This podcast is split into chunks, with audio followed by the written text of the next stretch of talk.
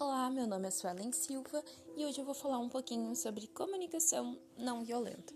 Bom, a CNV surgiu através de um psicólogo chamado Marshall Rosenberg.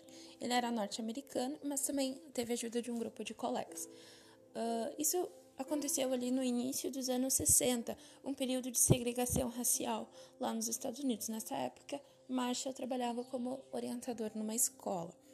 Bom, Resumidamente, no que, que consiste a comunicação não violenta? Bom, é um, é um apanhado de técnicas para que o processo comunicativo não gere violência entre as pessoas.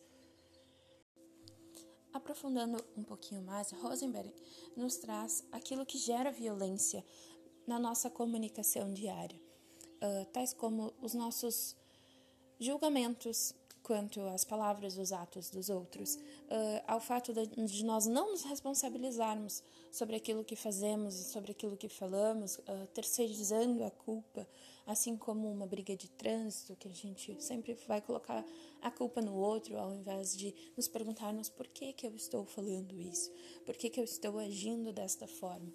Bom, enfim, a CNV traz um apanhado de técnicas para que nós pense, pensemos antes de falar uh, a gente reflita sobre o que exatamente a gente quer falar uh, e que nós transmitimos o que nós estamos sentindo e não a nossa raiva ou enfim.